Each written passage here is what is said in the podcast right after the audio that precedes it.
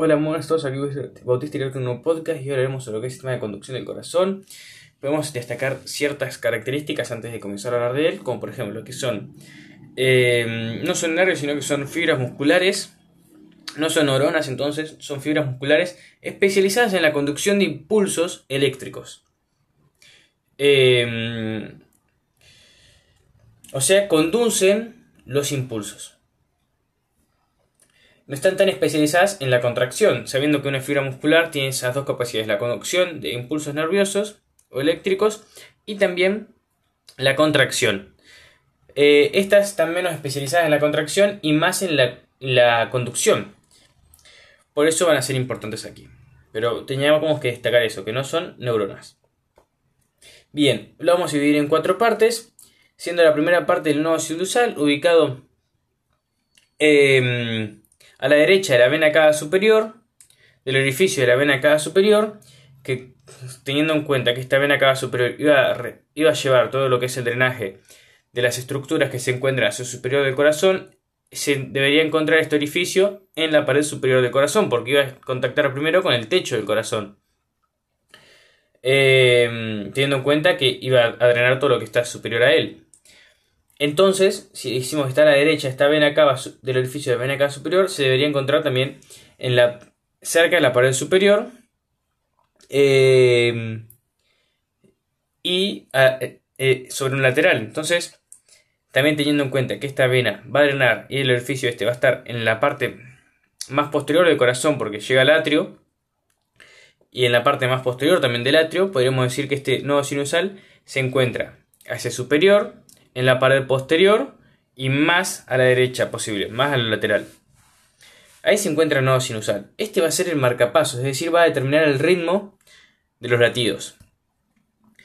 Luego va a enviarle mm, eh, este impulso mediante las paredes del corazón al nodo atrioventricular que se va a encontrar en lo que es la región más inferior de la pared medial del corazón especialmente, específicamente en un triángulo delimitado por em, hacia posterior el orificio del seno coronario, hacia, hacia mm, superior el tendón de la válvula eh, de la vena cava inferior y hacia inferior e izquierda por lo que es eh, la válvula septal de la válvula tricúspide.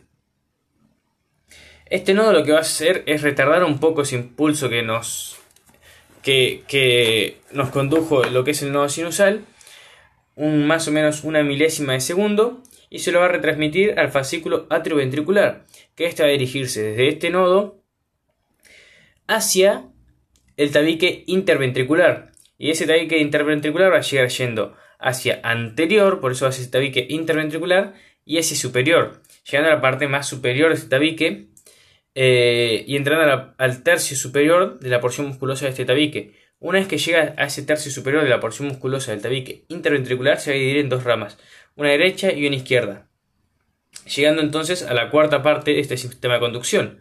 Porque hemos dicho, primera parte no sinusal, segunda nodo atrioventricular, tercera fascículo atrioventricular, cuarta las ramas del fascículo atrioventricular. Estas ramas entonces van a dirigirse hacia la derecha y hacia la izquierda. Hacia la, la que está hacia la derecha no va a atravesar el, el tabique atrioventricular, porque este fascículo atrioventricular está medio orientado hacia la derecha, hacia, la hacia las cavidades derechas, porque em, así que lo que va a hacer es directamente seguir a la trabécula septomarginal, que lo va a dirigir directamente a los músculos papilares.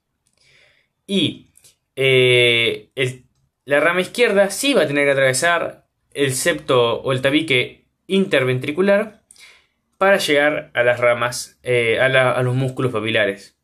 Para llegar a estos músculos, esta lo que va a tener diferente a la otra es que se dividir en otras dos ramas, bastante evidentes. Una rama anterior, una rama posterior. Para eh, el músculo papilar anterior y el músculo papilar posterior de la válvula mitral. Eh, bueno, por eso mitral está, separa el ventrículo izquierdo del derecho. Del ventrículo izquierdo del atrio izquierdo.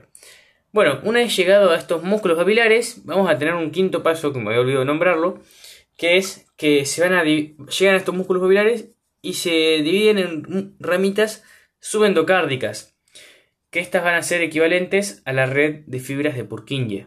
o Purkinje.